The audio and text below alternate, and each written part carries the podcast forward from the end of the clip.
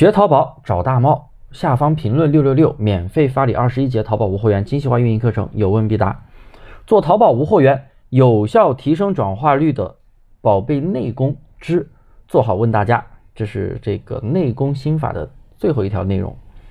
前面两节课我给大家讲了做宝贝视频，做走心的评价去提升转化率。今天呢，来讲讲最后一个宝贝内功心法，那就是问大家。音频有点长，建议大家先订阅再收听，也可以添加我的微信小写拼音大猫五三八三，记得添加，免费领课。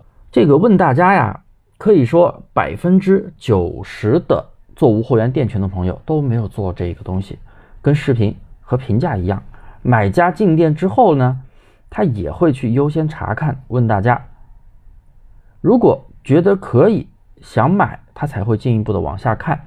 所以啊，这三条你做好了，才可以留住买家。买家是否留得住，我们可以通过数据表现出来。比如说，访客是五十，浏览量是一百，甚至浏览量更多，那么你就是留住了客户，大概率会有订单。如果说访客是五十，浏览量却只有七十、六十，甚至更少，只有五十多。那么就是没有留住客户，大概率是没有单的。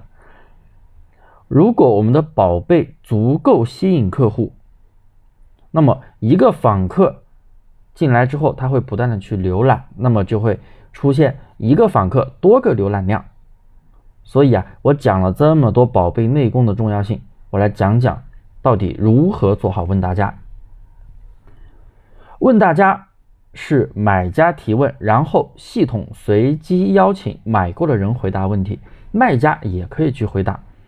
所以呢，我们可以拿朋友的号让朋友去提问，或者你的小号去提问。提什么问题呢？非常的简单，参考你的采集店的同行大店啊，我这里说的不是同行，就是那种大的竞争对手店，销量最高的那家店吧，就直白一点，说的直白一点。那么你去看一下他的问大家和。他的评价内容，我们把产品的痛点提出来。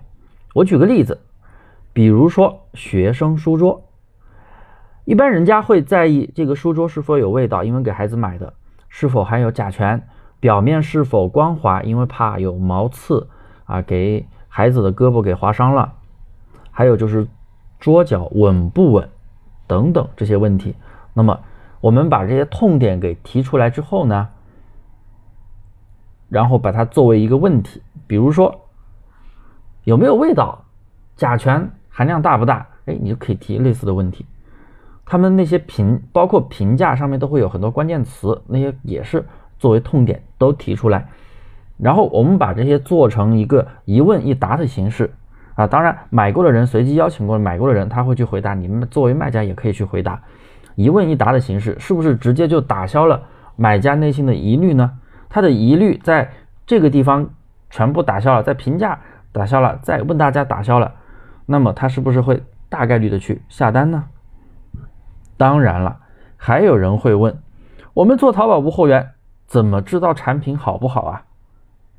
那我怎么知道那些问题是不是我能回答呢？那当然了，首先你要知道，你不是说把你所有的宝贝都去做问大家。这是不现实的，也浪费时间，也不可能。我们要做的是针对你店铺的小爆款、小爆款群啊，比如排第二的、排第三、排第四的等等。哎，你每天流量一直在增长，有收藏、有加购的那些宝贝，那你就需要去对它去做这些东西。你包括做视频也好，做走心的带图评价也好，还有就是咱们今天讲的这一条问大家也好，都是针对你的小爆款、小爆款群。那些宝贝去做的，不是对你所有的宝贝，你所有的宝贝都去做，那哪做得完呀？是不是？那不可能。当然了，这个产品既然能成为你的小爆款，它的质量怎么样，你肯定都知道。你不可能去拿一个垃圾货当成你的货源发给人家吧？那退货率高，那不赚钱，没有意义，做无用功，对不对？所以你的宝贝是什么样子，你肯定都知道。我们做生意肯定要以。第一，诚信为主；第二，当然也要有利润。有利润的情况下，也要一定要有诚信。所以你的产品质量要过关，你不能拿一些垃圾东西去发给他啊。包括有一些学员就是一些朋友，包括我有一些学员，甚至有一些人一味的去追求低价的东西，去拼多多拿货，超低价的东西拿过去，结果发一堆垃圾给人家，人家不收货，那你没有意义，是不是？所以呢，我们。做问大家也是要以真实为主，你包括做评价的时候也是要以真实为主，不要做一些虚假的东西。我刚举例的课桌，那么其他的任何宝贝同样都是可以去参照你的采集店，参照那个产品销量最好的那家或者销量第二的那家去提取痛点，然后做问大家，然后甚至你还要提取出比它更丰富的卖点，做到人无。我有人优，我更优，我比他更优秀。好了，那么这三条内容呢，我就讲到这里。大家如果有听不懂的地方，一定要在我的评论下方留言，可以添加我的微信大猫五三八三，我给你一条一条解答。